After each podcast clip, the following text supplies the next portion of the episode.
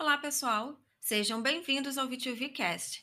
Eu sou a Fabiana, gerente de contas aqui do VTUV. Esse episódio é uma adaptação do webinar ISG, como potencializar sua estratégia por meio do voluntariado empresarial, gravado em junho de 2021. A conversa foi mediada pela Samantha Jones, diretora de inovação do VTUV, e realizada em parceria com os profissionais Juliana Oliveira e Bárbara Velo, da Nestlé, Eduardo Rodrigues e Vivian Bittar, da empresa Embraer, e Renato Souza, da PwC. Os profissionais que atuam com ESG nas empresas contam a importância da implementação de projetos e projeção do ESG para empresas ao longo dos anos e como o voluntariado ajuda na potencialização na realização de estratégias. Vamos ao episódio.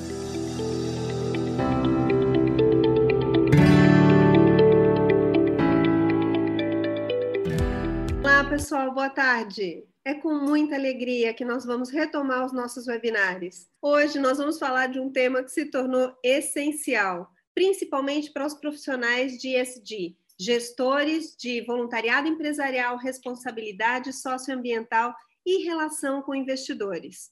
O nosso tema vai, ser, vai tratar sobre como potencializar, por meio do voluntariado empresarial, a sua estratégia ESG.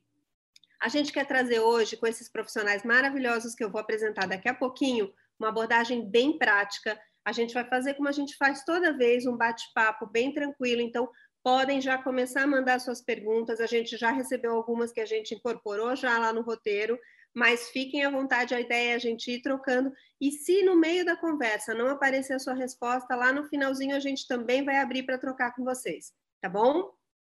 Então, a gente vai passar por o que é o ISD, né? Porque o assunto hoje é tão importante, como as empresas grandes estão transformando as suas estratégias na área social, na área ambiental e a sua área de governança para tratar essa questão do ISD, como os gestores estão potencializando os resultados de impacto para que os seus programas tenham maior impacto social e, portanto, contribuam mais ainda para o ISD. Mas antes de apresentar para vocês os nossos participantes, nós estamos junto com a Limpa Brasil, compartilhando com eles, mostrando o trabalho lindo que eles estão fazendo, apoiando os catadores de uh, material reciclável e os cooperados.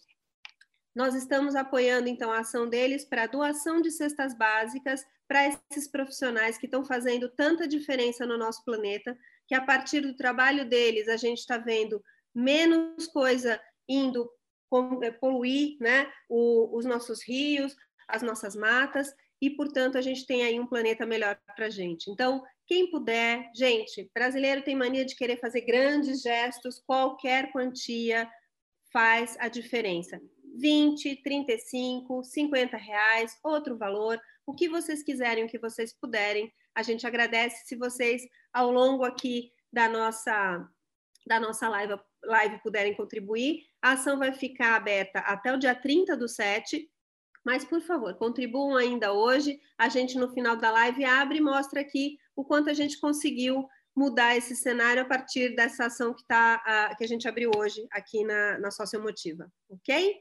Então, vamos voltar lá, deixa eu parar de compartilhar.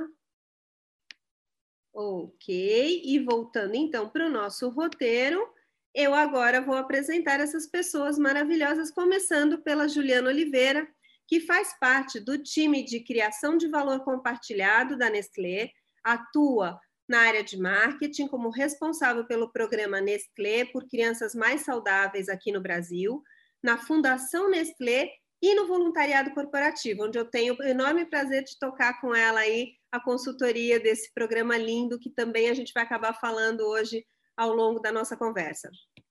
Ela foi reconhecida internacionalmente pelo Pacto Global da ONU como jovem pioneira pelos ODS no Brasil. Seja muito bem-vinda, Ju. Prazer te ter aqui. Obrigada, Sam. Prazer estar aqui também.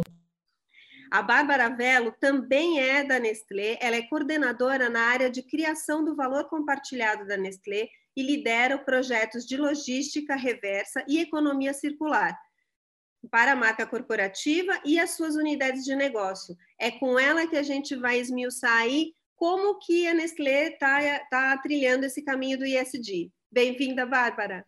Obrigada, pessoal. Boa tarde. O Eduardo, ele é mestre de sustentabilidade pela PUC Campinas e atualmente cuida da gestão dos colégios da Embraer e do programa de voluntariado Asas do Bem, com quem eu também tenho oportunidade de trocar bastante aí ao longo do ano. Bem-vindo, Edu. Obrigado, Sam. Obrigado, gente. Prazer. A Vivian Bitar Carvalhais atua na área de sustentabilidade, apoiando a estratégia de ESG da Embraer. Ela é engenheira ambiental, tem experiência em elaboração de inventários de gases de efeito estufa, controle e reporte de indicadores de sustentabilidade, licenciamento ambiental e sistemas de gestão de meio ambiente. Bem-vinda, Vivian. Pessoal, prazer estar aqui. E aí, deixei por último, porque a gente vai começar a conversa com ele para poder trazer, puxar o conceito, o Renato Souza, que é gerente sênior de impacto social da, da desculpa, da B2, uh, gente, desculpa, gerente sênior de impacto social da PwC Brasil, responsável pelas áreas de inclusão e diversidade, responsabilidade corporativa e meio ambiente Atuou em diferentes organizações dos mais diversos setores, como saúde, bem-estar, agronegócio, varejo, consultoria e auditoria. Bem-vindo, Renato. Obrigado, obrigado. Prazer estar aqui com vocês. Gente, e é com esse time maravilhoso que eu vou abrir o bate-papo, porque assim, a gente pediu para vocês ao longo da, da, das inscrições, né, irem mandando para a gente. Ah, qual é a sua dúvida, o que, que você gostaria que a gente abordasse, e vocês podem acreditar, a gente percebeu que a gente está com uma, um, um, um grupo muito diverso. Então, antes de começar a perguntar qualquer coisa aqui para eles, eu queria fazer uma enquete com vocês. Espera aí, que eu estou com compartilhar a tela e não é isso. Eu queria perguntar: quem aqui sabe o que é ISD? E, gente, não tem problema nenhum saber. O assunto está começando, o assunto está é, é, em desenvolvimento, vocês vão ver aqui pelo depoimento deles que a gente está construindo esse cenário ainda. Então, assim, é realmente para a gente tirar uma febre, porque a gente recebeu é, perguntas desde coisas bem elaboradas de o que isso tem a ver com determinada linha é, e teoria, isso e aquilo, e perguntas do tipo, eu não faço a menor ideia do que é. Então, a gente está perguntando aqui para vocês, de coração aberto, até para todo mundo saber o tom que a gente vai levar aqui a conversa. O que é ESG? Você sabe? Acho que já temos bastante resposta. Eu vou encerrar e dividir com vocês para vocês verem que a gente tem 75% da nossa audiência sabendo o que é ESG. Então, bora lá. Ainda assim, quem não sabe, não tem problema. Levanta a mão, pergunta que a gente está aqui para conversar, tá bom? Então vamos lá. Aproveitando aqui a deixa, eu vou te perguntar, Renato, como é que a PwC conta para o mercado? O que é esse tal de ESG? Muito bom, muito bom saber que tem bastante gente que já conhece um pouquinho sobre a sigla, mas temos aqui 25% que ainda não conhece, que bom, que bom que é uma oportunidade para a gente poder bater um papo bem, bem legal aqui. Bom, é, gente, ESG, a gente pode começar pelas letras, né? A gente tem o E, o S e o G. Afinal, o que, que elas significam, né? O E é de environmental, uh, que é o meio ambiente. O, o S de social, ou society, enfim, que são, é toda a parte social das organizações, sejam investimentos internos ou externos e o G é governance, né, de governança. Então, esses três grandes conceitos, eles formam essa, essa famosa sigla, né, que se tornou cada vez mais famosa a partir de 2004, o ISD, né? Então, são conceitos que devem ser considerados pelas organizações para poder estruturar suas práticas, uh, para que tenham reportes e, claramente, para que tenha uma performance que vá muito além do capital único exclusivamente, né, que tem uma preocupação um pouco mais amplificada com seus impactos uh, negativos e a geração de impactos positivos na sociedade onde ela, se encontra também, né. O, o termo tem, tem ganhado grande visibilidade, não é à toa que a gente está aqui hoje debatendo ele, uh, a gente tem inúmeras lives e conteúdos disponíveis aí, porque é um tema quente para todo empresariado, uh, ela, essa preocupação, esse destaque vem muito por conta da, da preocupação crescente do mercado financeiro, em especial, né, com, com a sustentabilidade. as questões sociais, de governança e ambientais, elas passaram a ser consideradas de maneira bastante séria nas análises de riscos, de oportunidades, de crédito dessas organizações, uh, em especial pelos gestores de fundos e pensões, o que dá uma, uma, uma outra pegada às questões de sustentabilidade quando o mercado financeiro se envolve e determina um pouco o tom e o ritmo e como as coisas passam a ser uh, consideradas a partir de então. Ou seja, o investimento desses fundos, uh, eles passam a ter critérios para serem direcionados para as organizações, e as organizações em si, para acessarem esses, esses recursos, precisam demonstrar boas práticas nessas três letras. Então, em, grandes linhas, ESG é um pouco disso, né? Tem tirado o sono de algumas organizações, alguns profissionais, mas, acima de tudo, gerado boas e grandes oportunidades para o setor empresarial. Renato, e aproveitando, é, uma das perguntas que a gente recebeu era questionando a questão dos investidores, né? Quando a gente fala em investidores e tal, fica parecendo que é só para a grande empresa. A gente teve uhum. várias organizações e empresas médias e pequenas nos perguntando: eu também posso ter uma estratégia ESG? É, de fato, né, a, a estratégia ESG ela vem sendo muito debatida no, no, campo das grandes organizações, né, principalmente pelo fato de ter aí como pano de fundo o mercado financeiro uh, e o mercado de, de, de capitais, uh, acaba que fica uma, uma discussão bastante restrita e exclusiva, muitas vezes, das empresas que abriram seus capitais e precisam acessar esses recursos do mercado. Né? Uh, uma das grandes métricas é, que, consegue, que a gente consegue tangibilizar as estratégias de SD são os próprios ODS, né, os Objetivos de Desenvolvimento Sustentável, que pelo último relatório do, do, do Pacto e da, da, do ISE, o Índice de Sustentabilidade Empresarial da Bolsa Brasileira, a, a B3, eles mostraram que esse 83% da, das empresas que compõem esse índice uh, possuem estratégias em SD. Então, mostra que, de fato, é uma estratégia bastante ainda restritiva às grandes organizações, mas isso não deve ser verdade absoluta. Né? Fazer ESG ou fazer estratégias de sustentabilidade, conforme a gente queira chamar, dentro de pequenas e médias empresas, de fato é um grande desafio. É um grande desafio porque essas mudanças estruturais nos processos uh, internos que olhem para cada uma das letras, além de mudanças uh, simples, uh, elas também demandam mudanças estruturais bastante complexas e que muitas vezes vão demandar investimento das organizações, né? E as PMEs nem sempre têm a, a, o fluxo de caixa tão saudável quanto grandes organizações. Então, sim, é um grande desafio para pequenas e médias empresas, mas, por outro lado, é uma grande oportunidade também, inclusive de pequenas e médias empresas é, aderirem a, a, esse movimento, a estruturarem as suas jornadas ESGs, e é importante a gente colocar como jornada ESG, porque não é uma coisa que você resolve do dia para a noite, né? Uh, mas que a gente tem casos, inclusive, de pequenas e médias empresas que deixaram de ser pequenas e médias empresas por conta das suas estratégias ESGs. Né? A gente tem alguns exemplos que a gente poderia debater aqui horas e horas, mas um dos mais significativos para mim a própria Mãe Terra, por exemplo, né? que tem uma estratégia ESG incrível e que deixa de ser uma pequena e média empresa justamente por seu potencial, obviamente por conta da sua performance em termos de negócio, mas também por todo o seu posicionamento e práticas em, em SD. Então, é sim um, um caminho árduo para as, para as PMEs, mas também é um gran, uma grande oportunidade para criar uma diferenciação no mercado, uh, estruturar suas jornadas e estar mais aderentes aí ao, ao capitalismo de stakeholder, principalmente olhando para seus clientes e sua cadeia de fornecimento.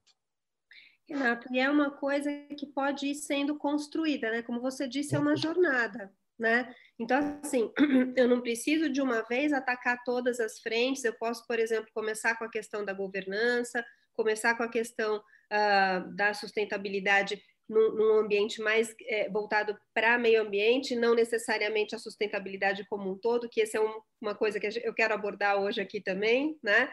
Uh, eu posso olhar a questão do impacto social ainda muito restrita aonde eu interajo e não de um modo mais amplo, e até o momento onde eu vou com isso para consumidor, para stakeholders e até, quem sabe, aí a minha empresa crescendo para os meus investidores e tudo mais, certo? Perfeito, é isso aí. É uma jornada.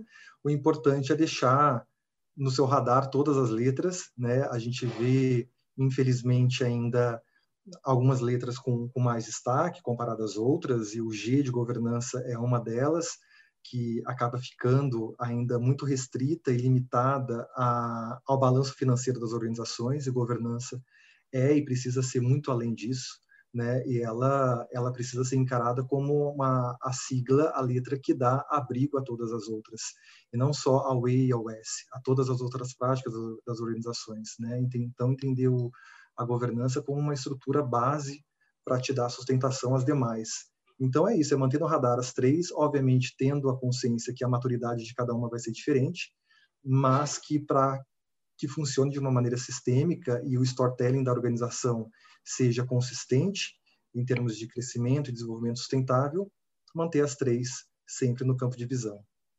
Perfeito. E aí, pessoal, é, tem uma questão, né? Vocês já de cara mandaram para a gente como é que mede esse negócio. E assim, como a gente falou no comecinho, é uma estratégia, é uma jornada, é uma visão de mundo que está sendo criada, né? E, e como um, uma coisa que está sendo criada, essas métricas ainda estão sendo ajustadas, mas eu queria convidar o Renato e também a Vivian, a Bárbara, enfim, todos eles, se quiserem aqui contribuir, do como que vocês estão construindo esse cenário de é, mensuração realmente do, do tô indo bem, é esse o caminho, o que, que é bem, e aí eu já vou provocar, vocês viram o Renato falar aqui, que varia né, de acordo com, com o porte da empresa, o tipo de uh, operação da empresa. A gente trouxe de propósito hoje duas indústrias, a Embraer e a Nestlé, que produzem, são indústrias, mas cada qual com o seu uh, universo muito diverso né? O, o, os insumos de cada uh, indústria aqui são completamente diferentes, os processos, mas eles têm pessoas, eles têm consumidores, eles têm responsabilidade uh, com seus fornecedores, com seus colaboradores, com seus consumidores. Como é que cada um está tratando isso e como é que cada um está medindo, né? Então, Renato, por favor, puxa aí o bonde, mas eu quero ouvir vocês também. Legal. Se vou dar um, um, um, contexto bem macro, porque é exatamente isso. É, é muito é muito peculiar de cada organização, né? E por ser uma sigla relativamente nova, não tem uma receita de bolo de como que as organizações devem e podem medir o seu, a sua performance em SD. A gente tem algumas ferramentas que eu tenho certeza que o pessoal que vai abordar da melhor forma possível, mas a, eu parto da a minha fala no sentido de que a gente precisa dividir algumas coisas, né? Tem que separar um pouco o joio do trigo, porque a gente vê muito a forma como o mercado de capitais tenta avaliar e medir a performance de SD das empresas. Né? E aí são algumas métricas que podem ser aplicadas. Uh, normalmente os fundos de, de investimento, gestores de pensão, não utilizam a mesma, a mesma metodologia, cada um tem a sua ferramenta, então a gente não deve se espantar se uma empresa performar bem num fundo e não performar tão bem no outro, porque é isso, não tem uma padronização na, na forma como os fundos têm, têm avaliado as organizações. Mas o importante é que estão avaliando, esse movimento tem crescido cada vez mais. Né? Dentro de cada sigla, e aí partindo do ponto de vista das organizações, como que elas podem olhar os seus, a, a, os seus avanços em SD, a gente tem algumas ferramentas já, já prontas que podem ser é, né, utilizadas como balizas para esses reportes, uh, seja o próprio GRI, seja por meio dos ODS, que ajuda a tangibilizar bastante também a evolução do, do da, da sigla, mas para cada uma das letras a gente pode citar algumas coisas. Dentro de, uh, de governança, por exemplo, é importante a gente pensar no comportamento ético, no, no processo da governança da, organização, no engajamento das partes interessadas, no comprometimento uh, da, do, do, dos conselheiros dessa organização. Isso são formas de reportar o, o G, por exemplo. Né? Na parte ambiental, você pode tangibilizá-las ali por meio da, das questões climáticas, o quanto que você emite de, de, carbono e compensa esse carbono, o quanto que você tira de carbono da atmosfera, pelas estratégias net zero que a gente tem visto agora, as empresas lançando bastante, a própria parte de perda da natureza, gestão de resíduos, são outros mecanismos para você também mensurar a parte do E, a parte do S, tudo, tudo que envolve pessoas dentro de uma organização, né? seja investimentos externos quanto internos. Então, qualidade de vida dos seus profissionais, a, a parte de igualdade, equidade de oportunidades, que cabe toda a estratégia de inclusão e diversidade das organizações, a parte do investimento social privado, que é o que a gente está debatendo bastante aqui hoje, junto com esse time, como que isso é feito, para quem é feito e como que é gerenciado. Então, são algumas formas de a gente fazer essa mensuração, mas receita de bolo, de fato, não tem. Ju, é, Vivian, Bárbara, Edu, querem falar alguma coisa aí ou vamos deixar para a hora do case? Ah, a Ju já está até de mão levantada. Manda, Ju. Eu ia só complementar o Renato que tem essas, essas, esses indicadores, nessas formas de avaliar no macro, mas pensando em dia a dia também, é, tem uma série de KPIs e, e, formas da gente mensurar. E, por exemplo, eu e a Bárbara, a gente está inserida dentro da divisão de marketing e comunicação, né? Que até eu vi uma perguntinha aqui no chat, em que área tem que ficar, né? Se é tão amplo e tudo mais. É, realmente é um tema que está em diversas áreas. No nosso caso, por exemplo, a gente é co muito cobrada também por awareness, impacto em imagem de marca e engajamento na rede social, o que também é um desafio enorme, porque a maturidade do consumidor em relação a esses temas ainda é bem difícil. E querendo ou não, você pega o engajamento de um post de leite moça, né, ou de um lançamento e vê o engajamento de um post sobre alguma iniciativa corporativa mesmo, de sustentabilidade e tudo mais, é muito diferente. Então, também tem essa, essa avaliação, né, do ponto de vista de comunicação, que eu e a Bá, a gente vive no dia a dia, né. Bárbara, inclusive sobre essa questão de, de em que área, eu ouvi, não sei quantos aqui participaram do evento do GEV, que também tratou sobre o tema. É, uma das palestrantes comentou o case da Patagônia, que extinguiu a área de sustentabilidade porque entendeu que sustentabilidade não cabe para uma área, mas sim uhum. toda empresa tem que olhar essa questão da sustentabilidade aí já naquela visão que a gente estava falando, né, agora há pouco, é, do todo né, do, da economia circular, de todas as coisas que é, envolvem a sustentabilidade, que não é só a água, o, o, a, a, vegetação, etc. Né? Então, é, é, importante isso que você trouxe também. Obrigada. Alguém mais quer falar de vocês ou vamos seguir aqui para as próximas? Está todo mundo querendo conhecer os cases. Eu quero antes fazer uma enquete. Uh, vamos lá, a próxima pergunta é: dos nossos participantes aqui, quem tem uma área de sustentabilidade? O pessoal já está respondendo. Eu já libero já. Olha lá, 70% está respondendo já. Pessoal engajado, então, hein? É, você viu? Aqui a gente provoca, o pessoal já responde. Ó, deu 30 segundos, eu vou encerrar aqui e mostrar que a gente tem 57% do nosso público que tem uma área de sustentabilidade e 43% que não tem, né? Tá quase metso metso, é um pouquinho a mais que, que tem uma área de sustentabilidade. E aí eu vou perguntar, e a área de impacto social, porque são as, dois, as duas áreas que a gente tem aqui, né? É uma área voltada para a questão de sustentabilidade de um modo mais amplo e uma área voltada para o impacto social. Vamos lá. Vou dar 30 segundinhos também aqui. E a gente, nossa, bom, é, era de se esperar, né? É o nosso quintal aqui, vou encerrar a enquete. 80%, né, tem uma área social, que era o que a gente já imaginava aqui. Ó, a Patrícia está falando, no nosso caso, a área cuida de sustentabilidade e impacto social, tá vendo? Dois em um, que também não é raro, né? Aqui também, viu?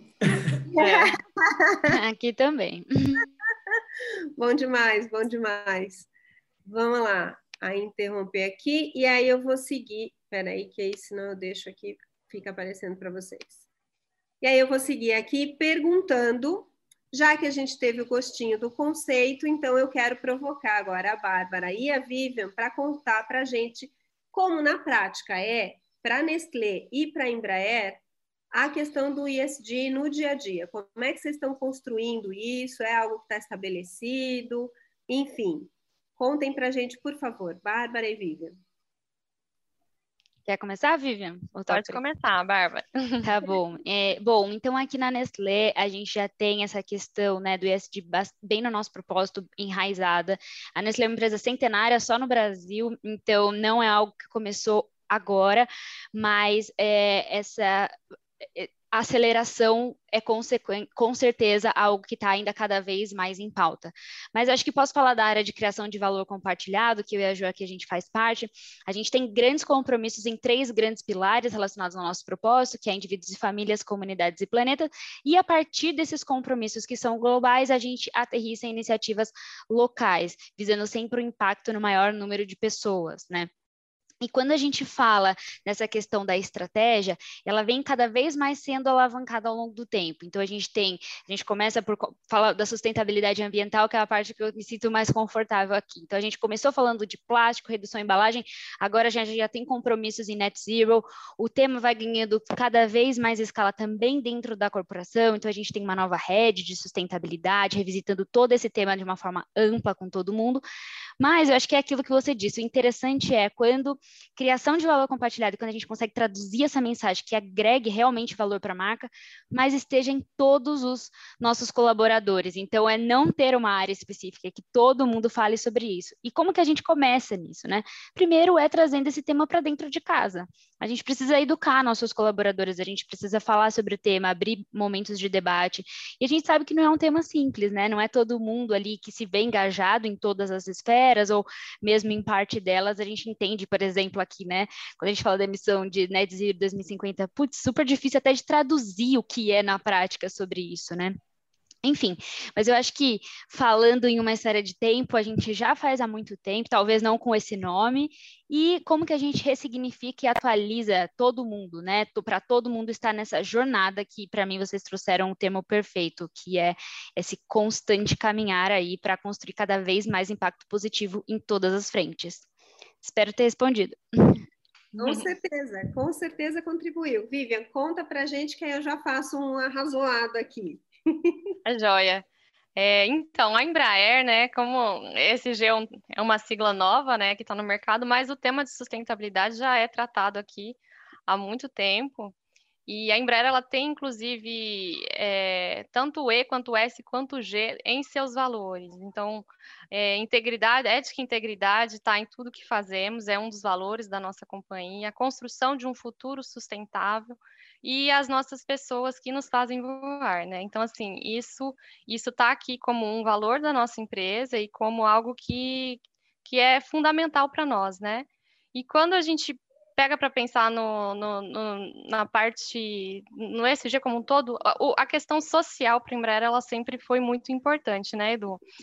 E, assim, a, a Embraer, ela começou de uma, uma iniciativa da educação, né? Então, por conta de iniciativas tomadas décadas atrás, né, de falando, vamos investir em educação, vamos formar engenheiros aeronáuticos, foi daí que a Embraer surgiu. Então ela entende isso como é um ponto muito forte e ela se e ela tenta retribuir, né, todo, tudo isso que isso fez né, eh, para a empresa, ela tenta retribuir isso para a sociedade. Então, ela tem também é, os colégios Embraer, tanto em São José dos Campos quanto em em Botucatu, tem programa de especialização de, de engenharia aeronáutica, e dentro da, das diversas áreas da companhia, a, a capacitação da, das pessoas para trabalharem aqui, isso é, é, uma coisa muito forte da Embraer, até porque a mão de obra é muito especializada, então eu vejo que o S para nós é, ele é muito forte e ele tem uma, um valor assim muito muito importante.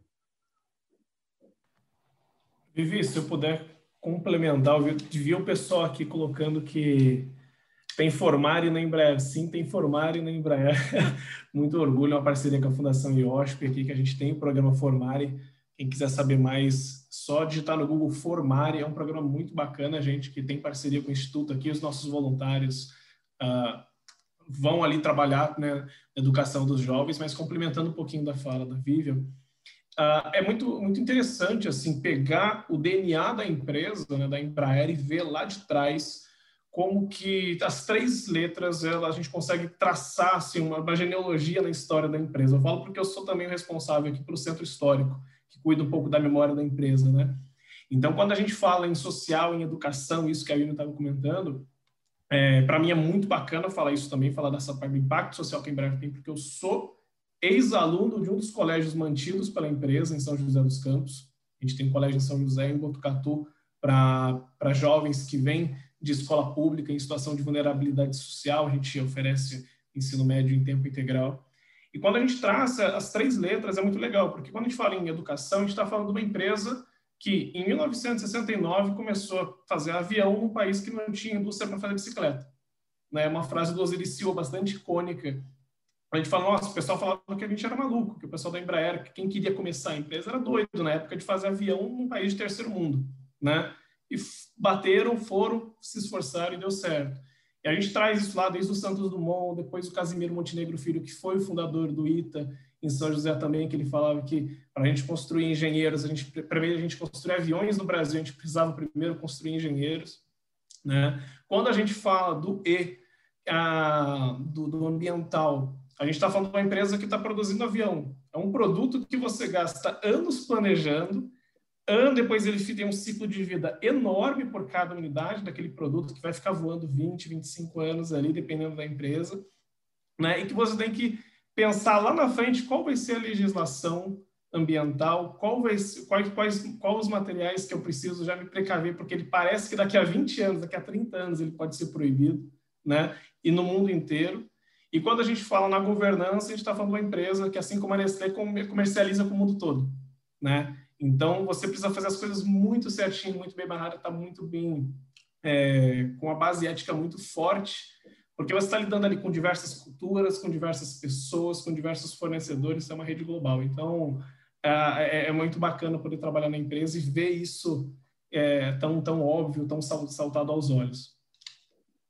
Pois é, o recado que vocês deixam aqui é exatamente esse. Muita gente é, se perguntou uh, o que, que, tinha de diferente, o que, que por que, que ESG está tão na crista da onda, né? É, e na minha visão, já te deixo falar, Ju, acabei de ver a mãozinha aqui. É, na minha visão, o que, que a, a gente está. Qual que é a diferença? Né? Sustentabilidade sempre existiu, governança sempre existiu, sempre assim, né? Já tem um tempo que existe, governança, e também a questão do impacto social, preocupação da empresa como um elemento responsável pelo seu entorno. Mas a gente concatenar tudo isso numa visão única, numa estratégia com o início, meio e fim, com uma visão de que isso gera receita, de que isso também é responsável pela valoração da empresa, é que é o novo. E aí as mensurações começam ainda pela mensuração do que a gente já media quando sustentabilidade era só sustentabilidade, né? E aí a gente começa a criar esses elos. Então, está sendo construído, essa estratégia está sendo desenhada e é bem dela que eu quero perguntar para a Bárbara e para a Vivian, mas antes eu vou falar, vou deixar a Ju falar, porque a Ju levantou a mão e eu atropelei ela. Diga, Ju. Não, eu queria complementar o que o Edu falou. Eu gostei muito dessa, dessa comparação em, em relação à linha do tempo, né, a história da empresa, porque a gente olha hoje, né, Nestlé, Embraer, como estão hoje, parece tão inalcançável, distante para algumas, mas é muito legal imaginar, até olhando para a Nestlé, por exemplo, né, empresa suíça, ultra certinha, então o compliance, o tema da, que está ali em governança, né, ética, nossa, super, a Nestlé, assim, desde o dia que nasceu, né, agora é legal observar também a evolução de alguns conceitos e práticas dentro da, das próprias siglas. Então, por exemplo, no social, no passado você olha para as nossas ações muito com caráter de filantropia, né? Pouco de valor compartilhado realmente pouco para esse olhar dos stakeholders, né, de fazer todo mundo crescer junto e não ser assistencialista e tal. E na própria questão da sustentabilidade, né, é, a gente começava, começava lá atrás a, não, vamos olhar para o impacto das nossas fábricas, depois não, vamos olhar para as embalagens, vamos olhar para as cooperativas de reciclagem, estamos falando aí de net zero, né, Bah? Então, acho que também os, é tudo muito recente na história, se a gente parar para olhar. Então, é natural que a gente também vá avançando e evoluindo dentro de cada sigla, né, com o passar da nossa história. É, e eu acho que só para complementar, já puxando a sua pergunta de como que a gente se estrutura, então, é, é, eu acho que todos esses comportamentos não são mais algo que podemos fugir de alguma maneira, né? É basicamente o mínimo necessário para operar e o mínimo necessário que o consumidor espera da gente. Então, quando a gente fala, por exemplo, de um café 100% sustentável e rastreável, ainda é uma vantagem competitiva, por incrível que pareça, mas não deveria ser, né? Deveria ser o mínimo para todos os tipos de cadeia e para todo o cenário brasileiro que a gente fala. Então, já engatando de como aqui na Nestlé a gente se estrutura nesse sentido. Então, a gente tem a estratégia corporativa, a estratégia de Nestlé Visão como um todo Suíça, que vai se desdobrando nos países, né? Então, aqui no Brasil a gente também tem compromissos locais para cada uma das frentes, mas o mais interessante que eu queria trazer é que agora esses compromissos eles não são feitos só pela Nestlé Master Brand, né? Eles também estão sendo endereçados pelas marcas. Porque é isso que no final das contas chega no consumidor. Então, quando a gente fala que Nestlé vai ser uma empresa net zero em 2050, hum, será que eu entendo? Mas quando eu falo que Kit Kat vai ser carbono neutro em 2025, eu estou falando com aquele público, eu estou endereçando esse valor aí no produto também. Então, como que agora a gente está nesse momento, né, trazendo as marcas junto para o jogo, né, que já estavam de alguma maneira nas operações, enfim, tudo tudo está sendo muito compartilhado, né, sempre foi. Mas como que a gente endereça esse tema para que ele também chegue em mais pessoas e não só para agregar valor, mas também para incentivar, né? Então, aqui de novo voltando para a parte do E. Quando a gente fala de reciclagem como um todo, Poxa, adianta eu ter 100% das minhas embalagens desenhadas para reciclagem se não temos infraestrutura suficiente no país, se não temos até a conscientização sobre o tema?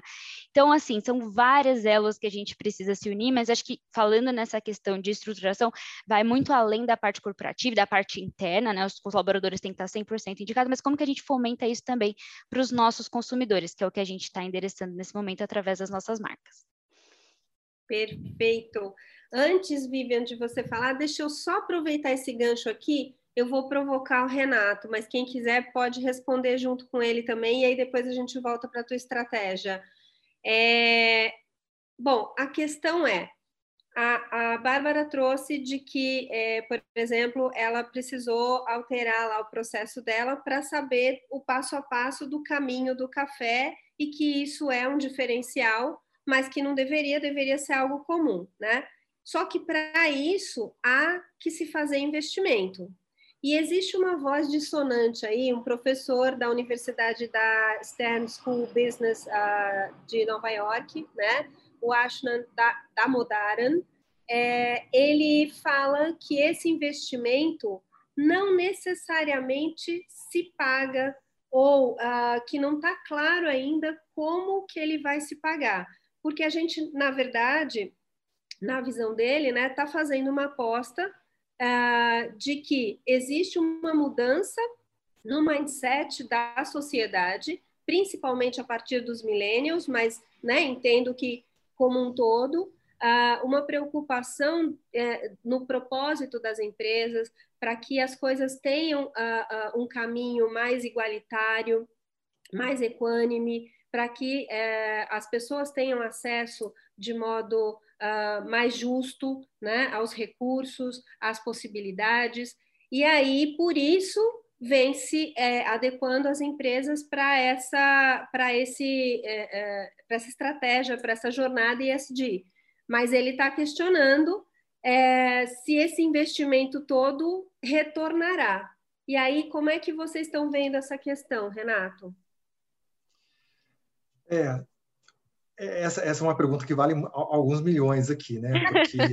Exatamente. Eu, eu admiro demais o, o trabalho do professor é, da Modaran. É, é, importante essas vozes dissonantes que a gente tem no mercado, uh, mas eu tendo a ser um pouco mais otimista, né? E ele e nessa pergunta vem junto, né? Se sustentabilidade é a mesma coisa que SD, se as coisas uh, se complementam, são coisas diferentes, uh, e também tem opinião para tudo isso também. Tem gente que fala que é diferente, tem gente que fala que é a mesma coisa, tem gente que fala que é uma evolução das coisas. Uh, antes de entrar na, na, questão do professor em si, acho que é importante a gente resgatar um pouco do, do histórico da, da, da, sustentabilidade, como que a gente chega até hoje, né? É, então é um tema uh, muito antigo, muito antigo. Sustentabilidade, se a gente buscar na academia, é um termo que ele aparece a primeira vez uh, em 1560, mais ou menos, no contexto da Alemanha, por conta da, da mineração, do carvão vegetal, enfim. Então, ele nasce há muito tempo atrás. Ele vem tor se tornando um, um, conceito cada vez mais estratégico, obviamente.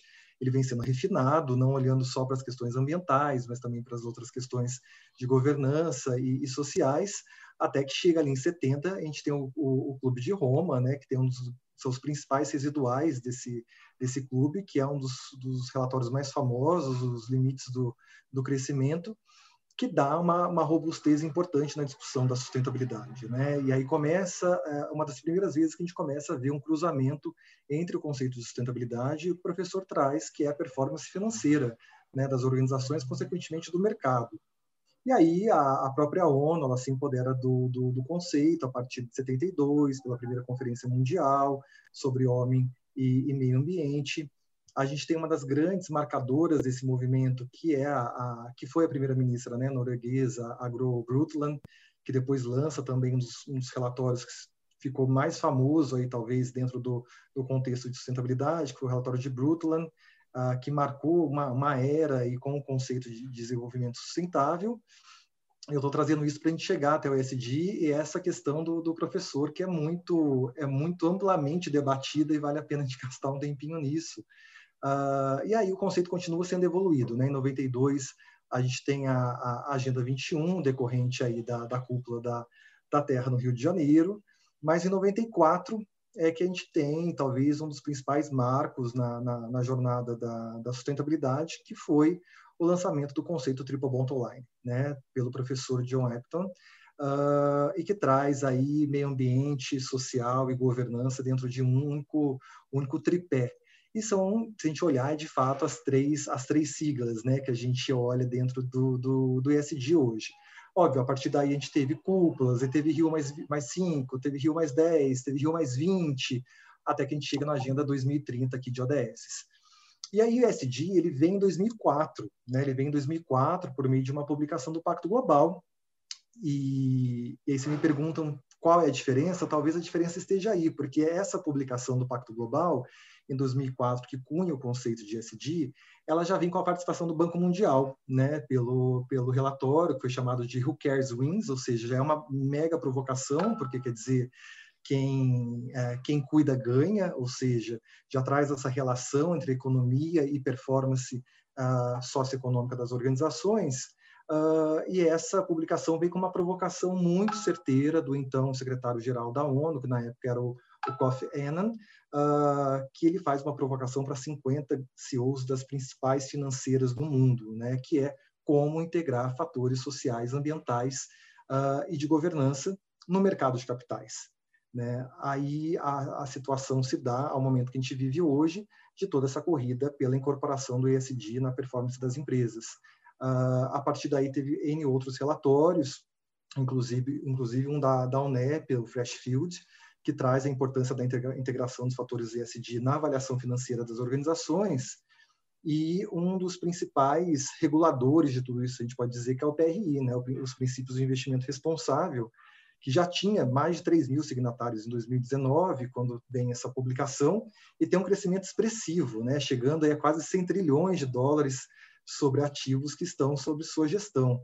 Ou seja, eu trago tudo isso para falar que o professor ele está certo, mas ao mesmo tempo tem visões mais otimistas. Eu tendo a ser mais otimista nesse sentido. Eu acho que sim, o ESG ele corre o risco de ser uma ferramenta única e exclusivamente de reporte financeiro e para que as organizações se tornem cada vez mais aderentes e mais próximas, sejam dos seus stakeholders, principalmente dos seus clientes, mas também dos seus investidores, tentando abocanhar essas fatias de investimento. Uh, mas eu somo uma visão, né, da, obviamente aqui no meu, da, na minha humildade é, perante ao professor é, da Modaran, que é somar que a, as organizações, além de olhar para isso, acho que a gente tem, a gente vive uma grande oportunidade de que elas sejam parte de uma transformação importante do sistema de capitais que a gente vive hoje, que é o que a gente vem olhando aí pelas discussões, que é a discussão do capitalismo de stakeholder. Então, eu prefiro acreditar que vai ser um movimento positivo, que as organizações vão olhar sim para o desenvolvimento financeiro e por se aproximar mais da, das questões de ESG para estarem mais aderentes aos fundos de investimento, uh, mas também por estarem preocupadas em causar essa transformação eminente que a gente precisa no mercado de capitais.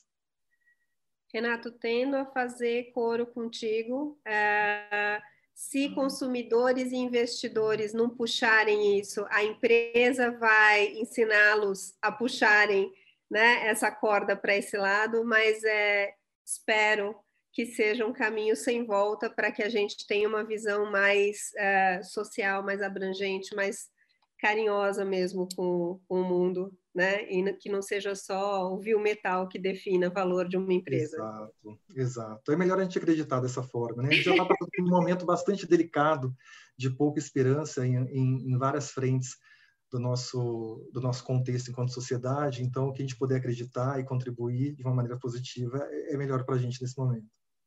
É. E gostaria de colocar aqui também, gente, que essa questão de tangibilizar o retorno que o ESG vai trazer para sua empresa, ela é muito complexa, porque uma ação que você faz hoje, ela não vai trazer resultado para você no mês que vem, no ano que vem é, são todas ações de longo prazo, então é, existe essa dificuldade mesmo da gente querer mensurar, né? Só que no momento que a gente está hoje, a, a, cobrança não tá exatamente, ela está vindo de clientes e de investidores. Então, se as empresas não se mobilizarem, elas vão perder negócio. Então, não tem muito como correr da, do, do SG. E é um pouco do que você está trazendo e do que o Edu já trouxe no discurso de vocês. Né? Imagina se vocês ficassem esperando uh, os investidores e os, os clientes dizerem: agora eu tenho dinheiro e eu espero, eu quero um carro voador. É, já, gente, vocês colaram do meu, do meu roteiro aqui, porque vocês já falaram tudo que eu vou falar do que eles estão fazendo. Uhum. É, realmente, a Embraer já está cuidando para a gente ter carros voadores, a previsão é 2025, 2026, né? Já tem em São Paulo isso ser recorrente. Então, assim, não está longe, gente. Nós estamos em 2021, tá? É, agora, você imagina é, você ficar esperando para começar a implementar a estratégia ESG quando o mercado todo for um consenso sobre isso. Não dá tempo. Teve gente aqui perguntando também para a Bárbara da questão da reciclagem das embalagens, né? É, gente, ele já tem várias plantas, né, várias fábricas com resíduo sólido zero, é, e estão aí com a meta. Pode me corrigir. São todas, são todas as fábricas. A gente tem zero resíduo para aterro em nossas operações. mas continua. fala então da embalagem, que eu ia puxar, mas é para você contar. Tá bom, embalagem é um tema complexo, né? A gente sabe, é, mas até 2025 a gente vai ter 100% das nossas embalagens desenhadas para reciclagem ou reutilizáveis, e a, atualmente a gente já está em 95%. Então, aqui perguntam, né? Não sei se a embalagem efetivamente é ou não, muito provavelmente sim. E as que não são, a gente tem programa de logística reversa próprio para aquelas que a gente chama de embalagens complexas.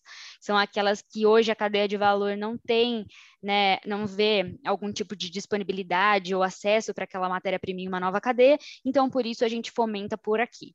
Mas se eu puder dar um conselho sobre esse tema é destine para os verdadeiros especialistas em sustentabilidade, que são os catadores e as cooperativas, como você mesmo trouxe no começo, que é, ali eles têm essa maior decisão, entendem hoje qual que é o mercado que funciona ou não, mas muito, hoje a nossa nosso compromisso é com esse, que até 2025 100% delas realmente sejam recicláveis ou reutilizáveis. Perfeito. Renata, eu vou te pedir aí, por favor, aproveitando a deixa da Bárbara, coloca eh, de novo o link da ação de doação para Limpa Brasil, para cestas básicas, para os catadores de itens recicláveis e os seus cooperados, né? Para que a gente possa apoiar essa causa aí. E vou puxar, a Marcela deu uma provocada aqui, mas e aí, voluntariado entra quando nessa pauta? É agora, Marcela. Falando em parceria, como é que, é, desde 2019, a gente está com um desafio imenso aí, né? A pandemia entrou ah, varrendo tudo que a gente sabia de negócio, de relações interpessoais, etc. E para o voluntariado não foi diferente, né? É, a gente precisou fazer uma tradução, né? É, é, o voluntariado hoje é um grande tradutor do propósito da empresa, é um jeito de mostrar na prática que, como colaboradores, fornecedores e até consumidores, né, podem vivenciar ombro a ombro os valores e as práticas da empresa.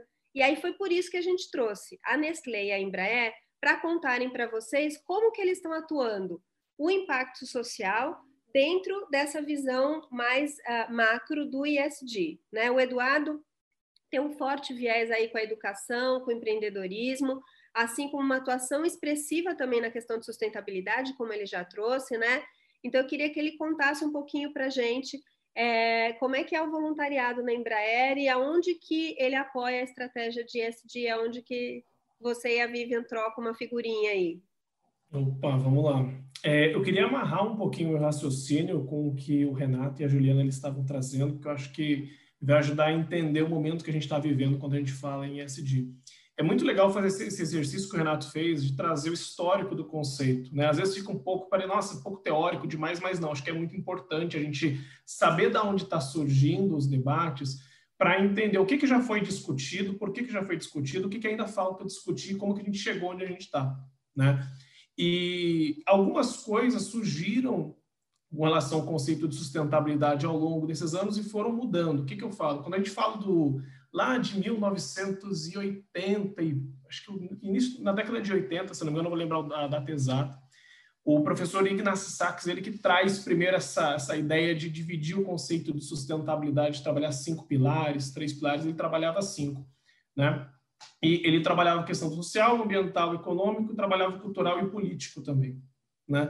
Mas, ao mesmo tempo, o que, que, o que, que significa? Que a academia foi construindo esse conceito e depois ele foi sendo apropriado né, pelas diversas entidades que existem que vão estudar e vão se debruçar em cima da sustentabilidade. Daí que a gente vai começar a falar com o John Elkington em 1987, ali com a questão do 97, perdão, com a questão do triple bottom line, né, que é o social, o econômico e o ambiental. Mas a abordagem que o John Elkington tinha era um pouco diferente hoje do que a gente tem de ESG. E eu aponto algumas mudanças, né, acho que vai chegar no voluntariado também.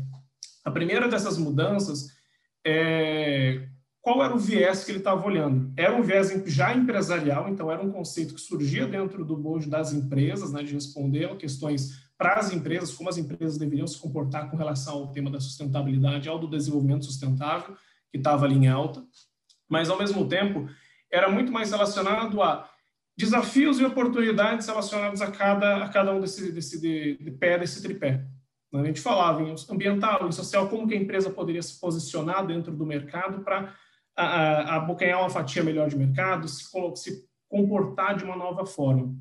Agora, quando a gente fala em SG, uh, ah, como vem sendo conversado de três, quatro anos para cá, muito, na minha opinião, na minha humilde opinião, que nem o Renato colocou, é, devido ao TCFD, a, ao Larry Flink, que é o CEO da BlackRock, que vem trazendo esse tema muito forte, né?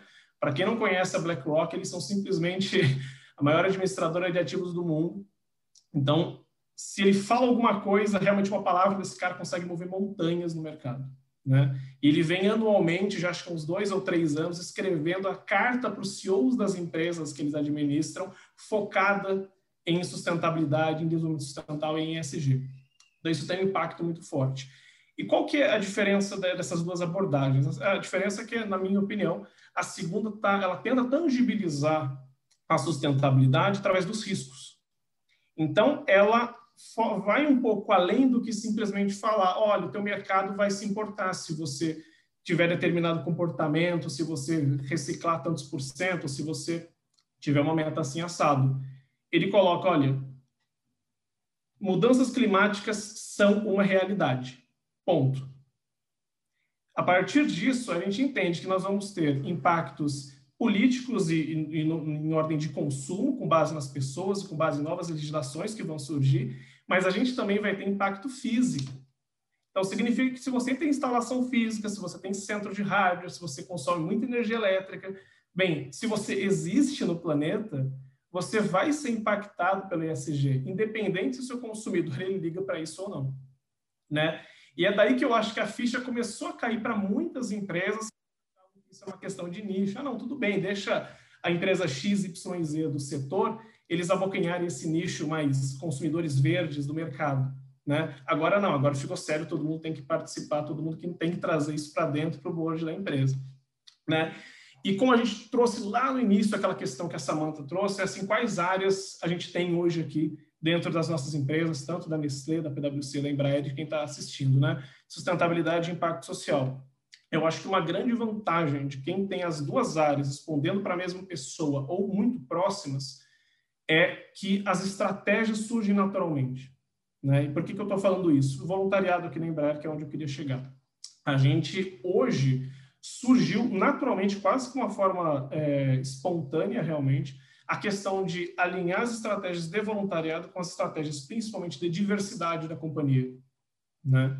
Então, a gente começou a trabalhar hoje, a gente vê a diversidade quase como um tempero, uma cor, para trazer para as nossas ações de voluntariado. Se antes eu ia trabalhar com um público específico, né, um público de baixa renda, etc., hoje a gente coloca a questão da diversidade junto, porque a gente sente que o impacto que a gente está causando é muito maior, e ao mesmo tempo o, o, colaborador que está vindo da empresa, né, às vezes ele faz parte daquele grupo de diversidade, então ele se sente super representado, ele sente que, ele, que a empresa está ouvindo ele, ele sente que tem um espaço para poder realmente ser quem ele é dentro da empresa. Então, isso é muito bacana, traz uma troca com os jovens.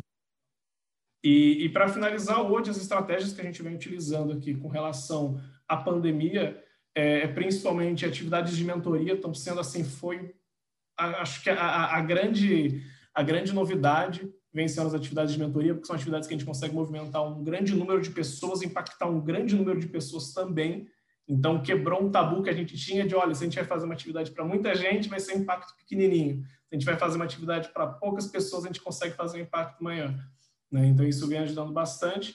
E diversas outras atividades, entre elas uma que a gente vai abrir com o pessoal da, da V2V já na semana que vem, né? para trocar uma espécie de gincana da sustentabilidade, onde a gente vai trazer as famílias para uma espécie de happy hour sustentável, né? tentar trazer a galera para fazer doações, juntar a família em casa para correr atrás de, de itens para doação, alimentos, roupa para poder doar, construir até composteira, a gente colocou esse desafio para o pessoal. Então, é, vão surgindo coisas novas ao mesmo tempo.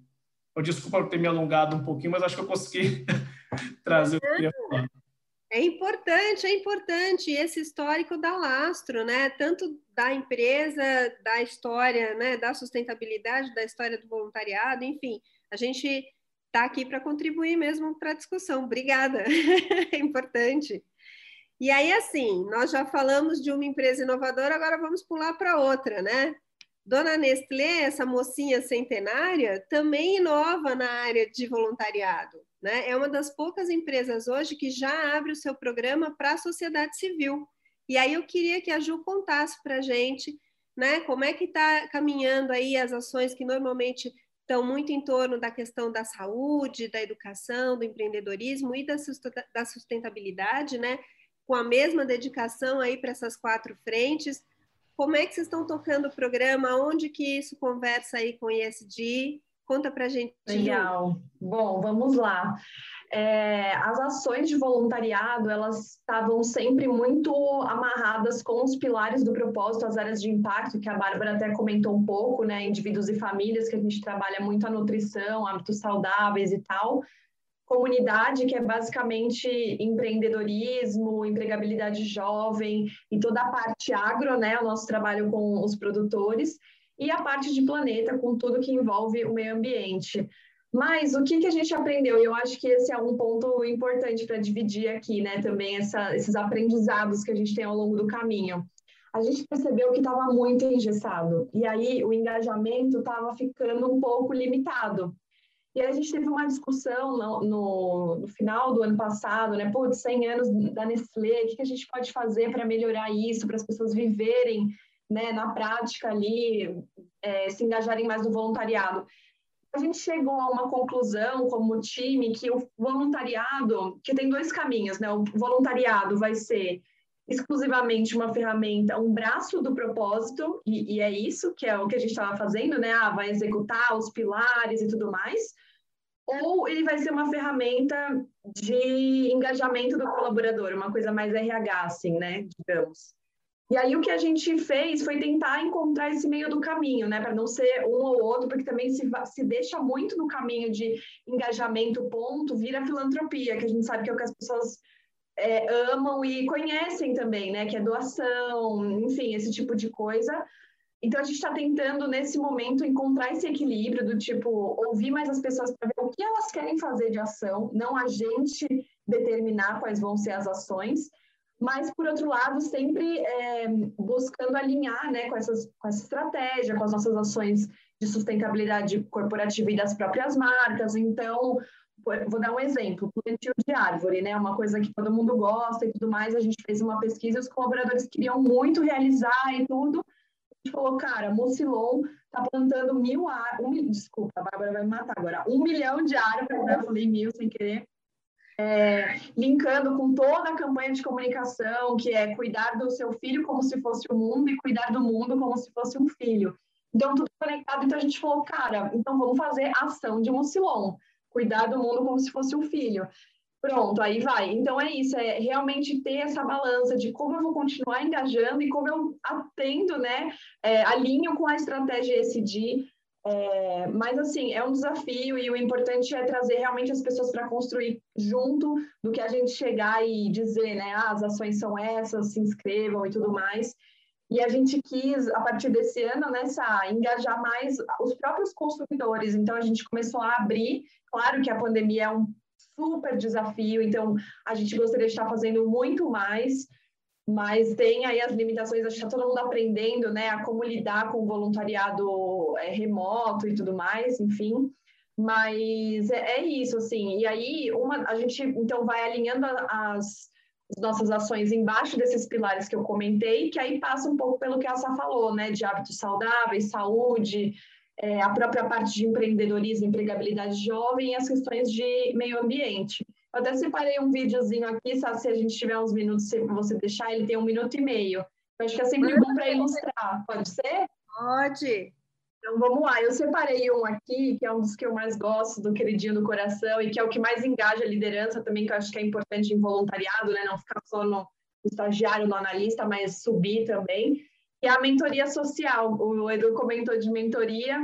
É, a gente já faz esse projeto há uns três anos, se eu não me engano, um projeto super legal e que se conecta com a estratégia de diversidade, né, de aumentar a empregabilidade desses jovens e vulnerabilidade social.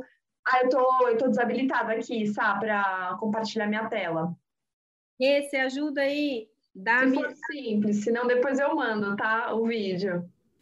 Tá. Não, a reajuda aqui. Enquanto, enquanto ela vai puxando, vamos só responder Teve a Edna perguntou sobre concessão de horas de trabalho para voluntariado.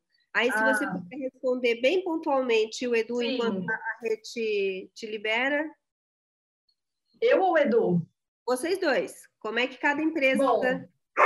em um tweet, né?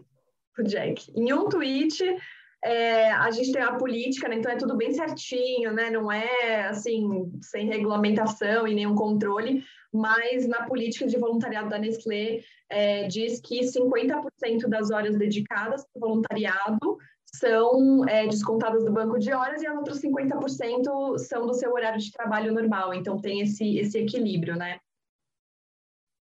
Bárbaro. E Edu, conta aí, né? Um tweet também, rapidinho. Hoje a gente está trabalhando para fazer um alinhamento das políticas é, global, global da Embraer. Então a gente tem uma política nos Estados Unidos, outra na, na Europa e no Brasil. No Brasil, a gente não tem um limite de horas, então a gente a diretriz é converse com seu gestor, se ele te liberar para fazer 8 horas, você pode fazer 8, se liberar para fazer 16, você pode fazer 16, mas tudo estando alinhado, tudo, tudo conversado, a gente sempre tenta trazer algumas ações de voluntariado, né, ah, que desenvolvam habilidades e competências do colaborador. Então, assim, a gente sempre consegue amarrar e dar uma, uma justificativa para aquele gestor que é um pouco mais linha dura ali, tá, tá, tá pensando duas vezes em liberar, que sim, a gente vai trazer um retorno para o colaborador dele, para a empresa também. Aí eu sou testemunha, né? A gente fez uma, uma palestra para os gestores para mostrar para eles o valor do voluntariado e eu já vivenciei na outra ponta também quando a gente foi fazer uma ação estava num momento de entrega de aeronaves e etc. Um monte de gente se inscreveu. Aí, na última hora, precisou dizer: Olha, eu vou precisar entregar a aeronave, faço e mando depois, porque era podcast, então dava para acontecer desse jeito. Gente, o comprometimento do, do voluntário, uma vez que as regras estão claras, uma vez que está tudo conversado, eu acho que essa questão de ter muito limitadinho, varia muito da cultura, varia muito da legislação, de, né, de cada empresa, onde o mercado que elas estão inseridas, mas realmente a gente tem boas experiências aqui de que a coisa combinada e até um pouco solta flui melhor do que determinação quatro horas por mês, são duas horas, né, etc, etc. Muito legal. Deixa eu ver, Rê, conseguiu habilitar para Ju dividir a tela? Ainda não. Se você quiser me mandar é, por WhatsApp, alguma coisa assim, eu vou fazendo a próxima conversa aqui e aí claro. a gente mostra o vídeo, tá? Só para não segurar que eu estou preocupada. Gente, quem, tá, quem é habituê dos nossos webinários já sabe, a gente marca uma hora, mas eles levam uma hora e meia e tal, porque né, o assunto vai rendendo, mas a gente vai tentar amarrar aqui. É, e aí eu queria endereçar, nós recebemos muitas e muitas perguntas, e tem a ver com o nosso tema, a questão da pandemia, né? O quanto ela afetou os programas. A gente sabe que isso também foi uma bomba, uh, foi um, um, um propulsor para o assunto ISD ganhar o tamanho que está ganhando aqui no nosso país, né? Tornou-se necessário, dado ficar clara a interdependência entre as pessoas, entre as empresas, entre os negócios, enfim, né? A interdependência como um todo, uh, que se olhasse para essa questão da, da governança, da sustentabilidade, do impacto social. E aí os programas de voluntariado tiveram um desafio muito grande, porque voluntariado, gente, é aquela coisa, né, juntinho, é, é sentar com a criança no colo, é, é conversar com o idoso, é, é, fazer um carinho no cachorro, dar banho, levar para passear, enfim. E aí a gente foi proibido de tudo isso, né? A gente teve que parar e olhar como é que eu faço para que os meus voluntários gerem impacto real, porque a gente está falando aqui de mensurar, de gerar valor para as empresas, e ainda assim estarem seguros. Não é toda empresa que tem a possibilidade de ter profissionais na rua.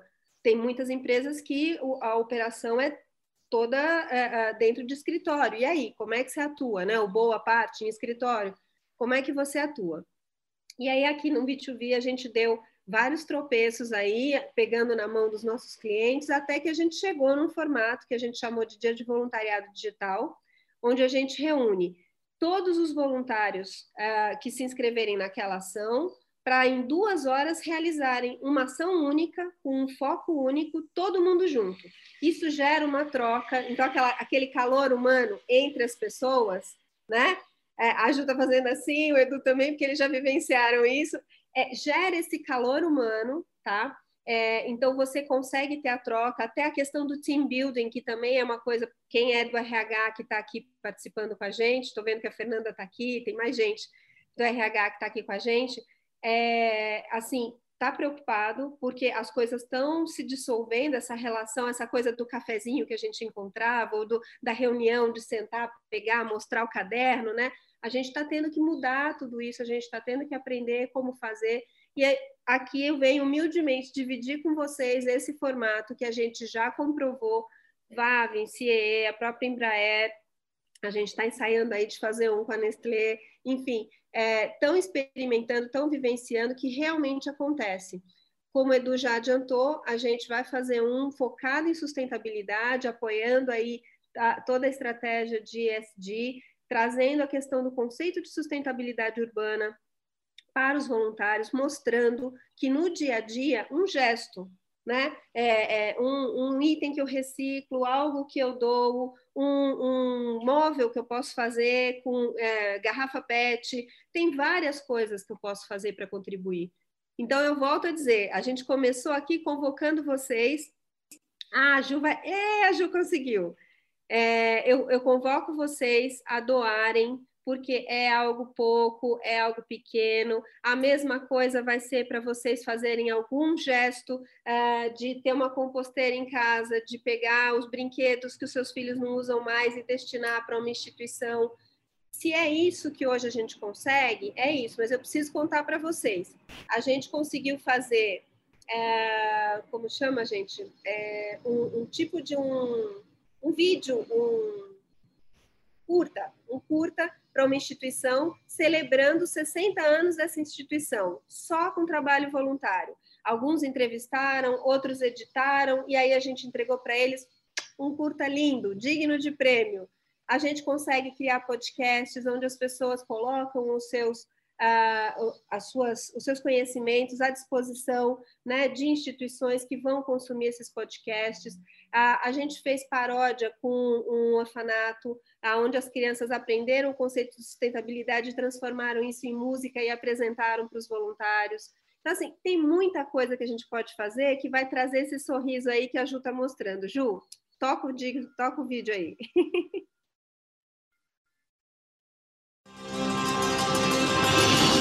Meu maior sonho. Ih! É que eu tava no mudo, peraí. Foi.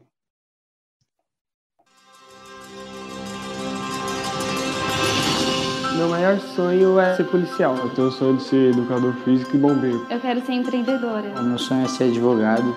A gente conectou a Nestlé e o Instituto Ser Mais através de um programa de mentoria online.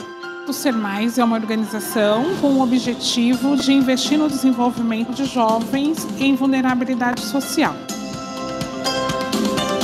Foi muito legal que a gente pode conhecer tanto o nosso mentorado quanto nós mesmos. Com a ajuda do meu mentor, eu estou conseguindo abrir mais os horizontes para traçar os caminhos que eu quero seguir. Eles saem com uma informação preciosa para usar na carreira deles daqui para frente. Resumir essa experiência em uma palavra, acho que seria gratidão pela oportunidade de ter uma empresa que consegue proporcionar isso pela sociedade e fazer parte disso. Quando você olha, todo mundo foi impactado, as famílias indiretamente também foram impactadas, e a possibilidade de acreditar que todos nós temos potenciais e que podemos fazer conexões independentes das classes sociais. Cada um tem um sonho e esse projeto é importante porque não mediram nossos sonhos. O seu sonho não é pior nem melhor que o de ninguém. O seu sonho é o seu sonho. E ele está ali, ele existe para ser alcançado por você.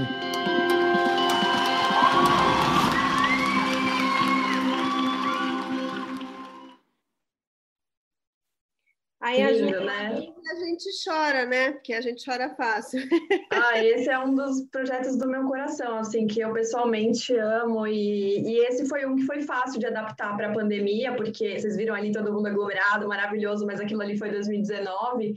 E aí, no ano passado, a gente adaptou, né? Ele já era de 10 sessões que a gente tem, sete eram online, três eram presenciais, só para ter aquele calor humano, aquela troca olho no olho, mas funcionou super bem o 100% online. Claro que foi mega desafiador, porque a internet né, dos jovens nem sempre era boa, nem sempre eles tinham privacidade na casa para fazer uma videochamada, então, né, tinha várias limitações e aprendizados mas é um exemplo de ação voluntária que conecta com a estratégia de diversidade, né, de empregabilidade também, porque depois todos esses currículos é, foram para o RH, não só para a gente, mas para as empresas da Aliança pelos Jovens também.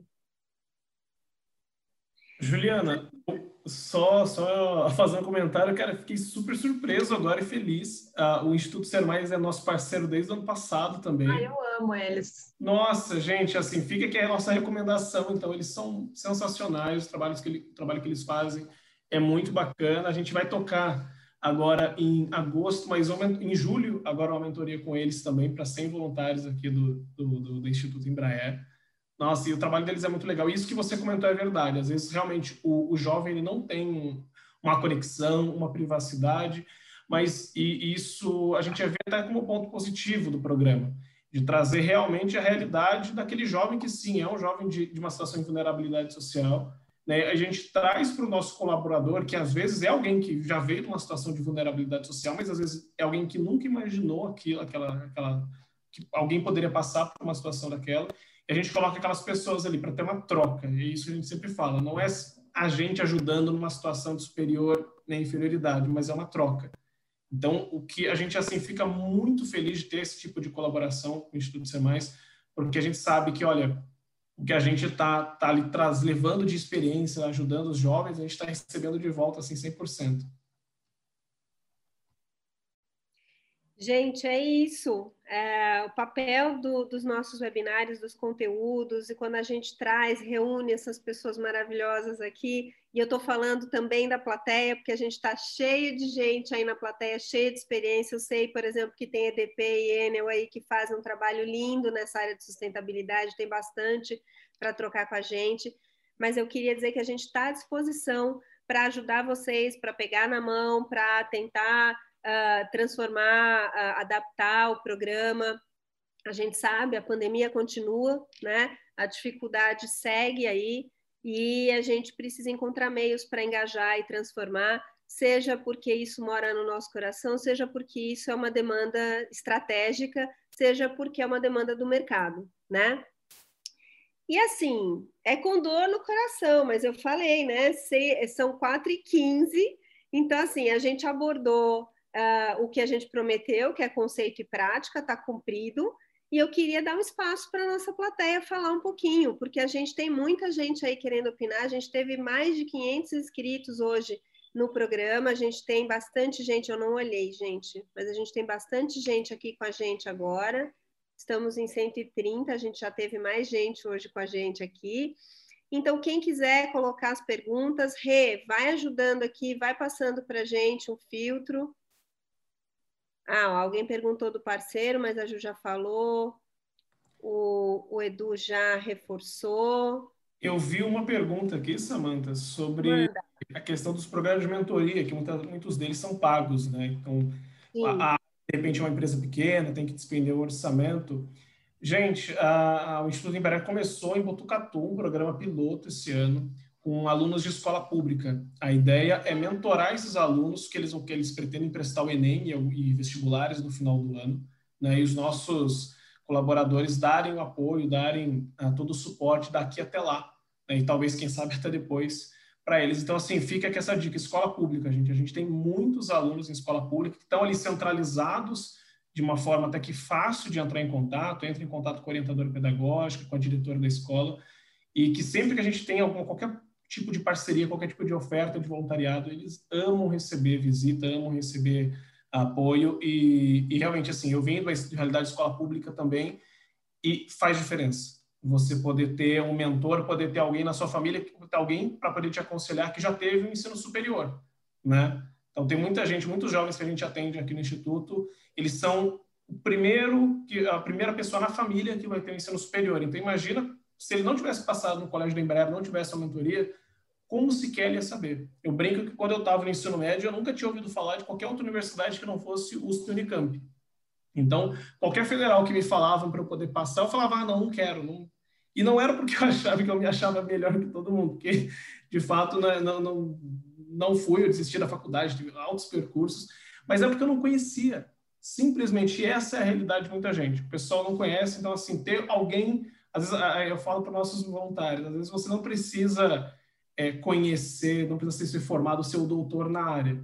Precisa só ter disposição para poder pegar no mão daquele daquela jovem, poder ajudar com um pouquinho que você ajuda, vai causar um impacto enorme. Gente, a gente está com vários institutos aqui colocando, né, é, se colocando à disposição para trabalhar, é, Amor em Mechas, Horas da Vida, é, tem uma pessoa, deixa eu ver o nome, a Débora está pedindo contato da Embraer e da Nestlé para poder falar de uma opção de campanha de outubro rosa. Samanta.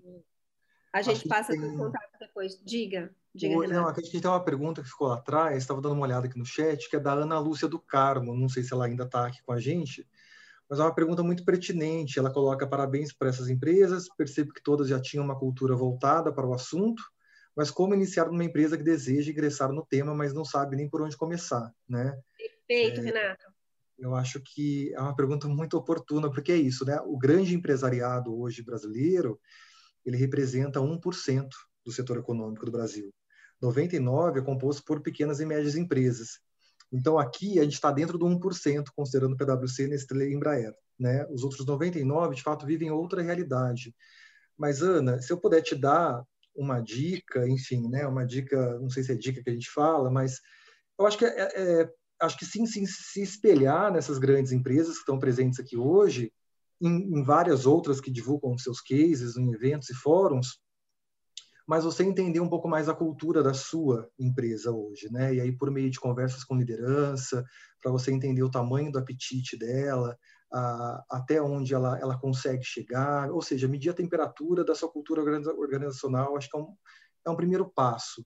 É, e aí também não tentar atacar tudo de uma única vez, né? Que a gente conversou um pouquinho aqui do, do evento. São três letras que se resumem em três letras, mas são três grandes mundos dentro dessa sigla. Então, faz um mapeamento muito, muito simples mesmo da sua realidade, o que está dentro do E, o que está dentro do S, o que está dentro do G, ou seja, de práticas que você já tem em cada uma dessas letras. Você tem um olhar para pessoas, coloca no S, se tem uma, uma simples política de gestão de resíduos, já coloca no E, faz um inventário. A partir do inventário, você vai conseguir começar a mensurar o tamanho da sua jornada e por onde que você vai iniciar os seus principais ataques. Se vai demandar investimento, se não vai, e aí boas conversas vão acontecer. Então, assim, olha para as grandes empresas como fonte de inspiração, mas aterriza dentro da sua cultura, que tenho certeza que você vai conseguir avançar na, em todas as letras.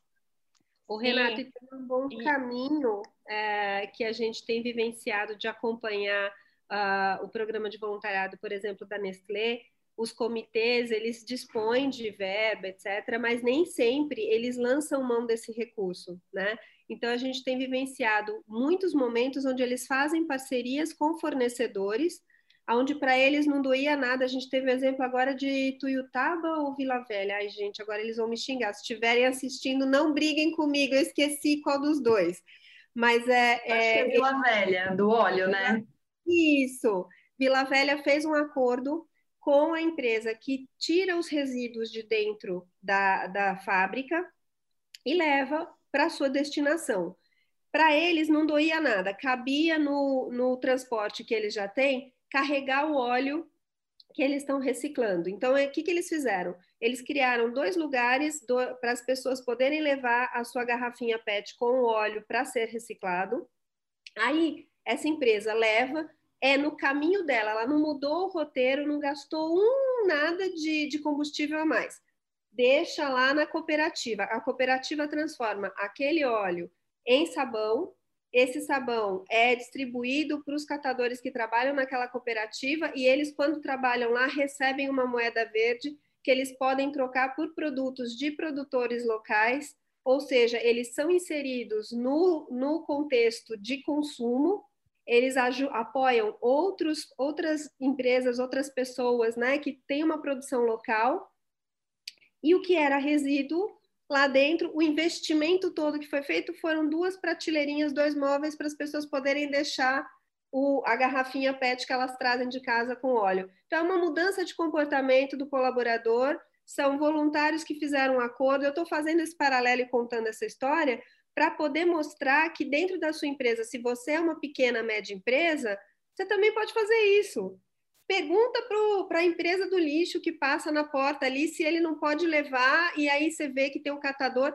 Gente, é, é, é, é coisa que brasileiro sabe fazer bem, né? Flexibiliza, pergunta, chama o vizinho. É, é outro movimento que ainda não está formalizado, mas de outro comitê da Nestlé, eles estão tentando pegar empresas ao redor para aumentar o que eles vão poder levar para poder fazer a contribuição para uma instituição que está ali perto. Então, veja, você não dá conta sozinho, você não tem massa crítica suficiente, é o normal, né, de uma pequena, média empresa, mas você consegue a partir do momento em que você se une a outros. Então, minha provocação aí para o que o Renato falou é essa, gente, dá conta do que você dá conta e o que você precisa de mais gente, levanta a mão e pergunta quem vem comigo normalmente isso vai, essas pessoas vão aparecer. Quem que queria Legal, falar? eu queria complementar o, o, que o Renato falou aí sobre querer atacar todas as frentes aí do SG. Realmente, para quem vai começar agora, isso é, é complicado. Então, assim, acho que é muito importante as empresas, tanto as pequenas, médias, grandes empresas, antes de começar, elas têm que entender o que, que é relevante para ela, né? Então, se, por exemplo, você vai analisar aspecto ambiental, se a tua empresa consome pouca água, por que, que você vai criar uma estratégia em cima disso? Então, é interessante você querer atacar aquilo que é onde está o seu maior impacto. Tanto o que você pode né, trazer como impacto negativo quanto positivo. Então, se eu posso gerar um grande impacto social, o que, que eu posso fazer para potencializar, né?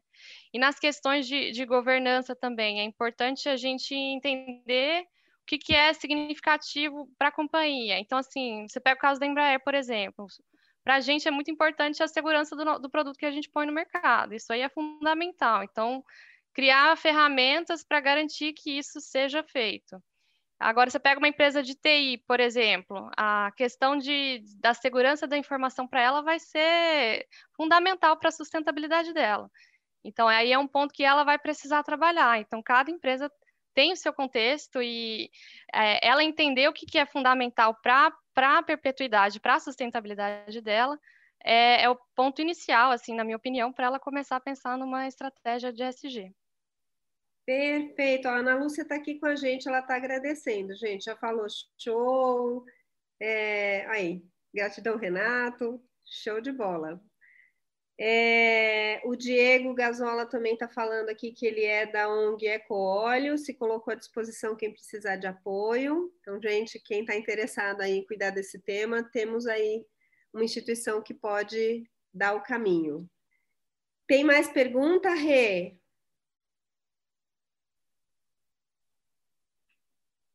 Renata está no mudo. Eu estou vendo aqui que tem, ó, o próprio Diego da Ecoóleo que está perguntando aqui com 95% das embalagens potencialmente recicláveis e com ISD da Nestlé efetivamente dentro da PNRS, tem dados de quantos por cento está sendo efetivamente desviado de lixões e aterros? Você sabe isso, Bárbara? Eu vou ficar de devendo essa pergunta, eu acho que depois a gente pode entrar em contato e falar um pouco mais. São dados aí bem estratégicos e, mais do que tudo isso, muito difíceis de mensurar. Claro que a gente tem todo o nosso sistema interno aqui, como eu disse, a gente trabalha em vários tipos de projetos para logística reversa, não só os estruturais, na qual a gente investe em infraestrutura na prática, então, programas maiores como Reciclar pelo Brasil e Cidade Mais, em parceria com outras empresas, levando efetivamente a coleta seletiva onde não tem, e outros projetos aí de contato com o consumidor, principalmente principalmente para embalagens complexas, que são essas é, no qual existem baixa taxa de reciclabilidade por ser um item que não tem hoje no mercado um valor tão agregado. É, mas espero ter ajudado aqui, realmente, gente. Eu agradeço muito mesmo pelo tempo de vocês e por toda a parceria né, né, né aqui, toda. Aprendi muito. Obrigada, obrigada. Ó, tem muita gente perguntando sobre métricas ainda. Eu vou arriscar indicar para vocês olharem os princípios para investimento responsável, que foi criado pelo International Business Council. Uh, são 21 métricas básicas e 34 expandidas, aonde vocês conseguem ter algum tipo de mensuração, algum tipo de, de horizonte do que deve ser atacado. Renato, Edu, eu estou vendo os dois meneando a cabeça, vocês concordam comigo? Bárbara, é por aí o caminho? Sim, é um bom caminho. É um bom caminho e você tem métricas hoje já é, feitas pela União Europeia que estão bem, bem robustas, tem métricas feitas pela que saíram do Fórum Econômico Mundial de Davos, que são ótimas, tem uma, uma publicação feita em conjunto das Big Four, KPMG, Ernst Young, a PwC e Deloitte, que também traz alguma, alguma, algumas métricas importantes. Enfim, PRI é sempre uma ótima fonte para procurar, então tem bastante coisa acontecendo. Pronto. Para não dizerem que a gente não respondeu, gente. Aí tem outra aqui. Intuit. Diga, diga, Edu. Posso, complementando o Renato, é sempre legal, gente, não tentar não inventar roda também. Né? Assim, para quem é de indústria, CNI tem um material muito vasto sobre tanto métrica, sobre trabalhar sustentabilidade dentro da organização como um todo, mas busquem parcerias dentro, busquem é, organizações setoriais. Então, normalmente já tem, o tema não é novo, né? Mas a gente já tem um histórico legal, então, assim, às vezes o que é material para você, aquilo que a Vivian comentou, que é aquilo que é mais relevante para a tua empresa, o teu setor já pensou. Então, você já consegue até baixar uma listinha de, de, de indicadores, alguma coisa mais padrão, para já não perder tempo nisso. Já começar colocando a mão na massa ali, depois você só valida isso internamente. É, e aí a gente, gente, eu acho que eu vou botar para fechar, porque aí estamos em uma hora e meia já. É, em termos de estrutura, sobre que área deve ficar o ISD, né? Uma vez que ela congrega vários temas. E quais seriam os building blocks aí para a gente ter uma estratégia SD? Dos building blocks, acho que o Renato já endereçou um pouquinho, mas se quiser voltar no tema, mas em que área? Como é que, como é que põe? Para a gente não cair naquela coisa, né? Ter uma área de sustentabilidade que aí depois a Patagônia falou, não, vou botar para todo mundo. O que, que vocês recomendam? Como é que vocês estão? Como é que é isso aí no, na, na PwC, Renato? Ah, vamos lá. É, eu acho que é outra, é outra pergunta que a gente não tem muita né, receita de, de, de, bolo aqui. O que vai ditar é a cultura organizacional da, da, daquela empresa.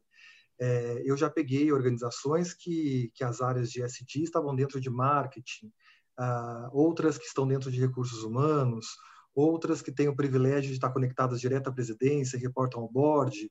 Uh, então, isso diz muito sobre a maturidade de como as empresas entendem as siglas. Né? Elas são muito amplas, então é, é isso.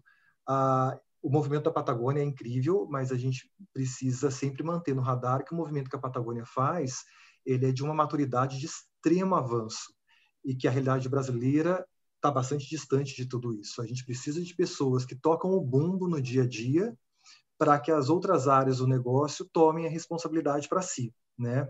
Então, aquela velha questão que a gente ouve falar de sustentabilidade há mais de 30 anos, que as, as áreas de sustentabilidade são biodegradáveis, né? que em algum momento elas acabam para a realidade brasileira, infelizmente, está um pouco distante.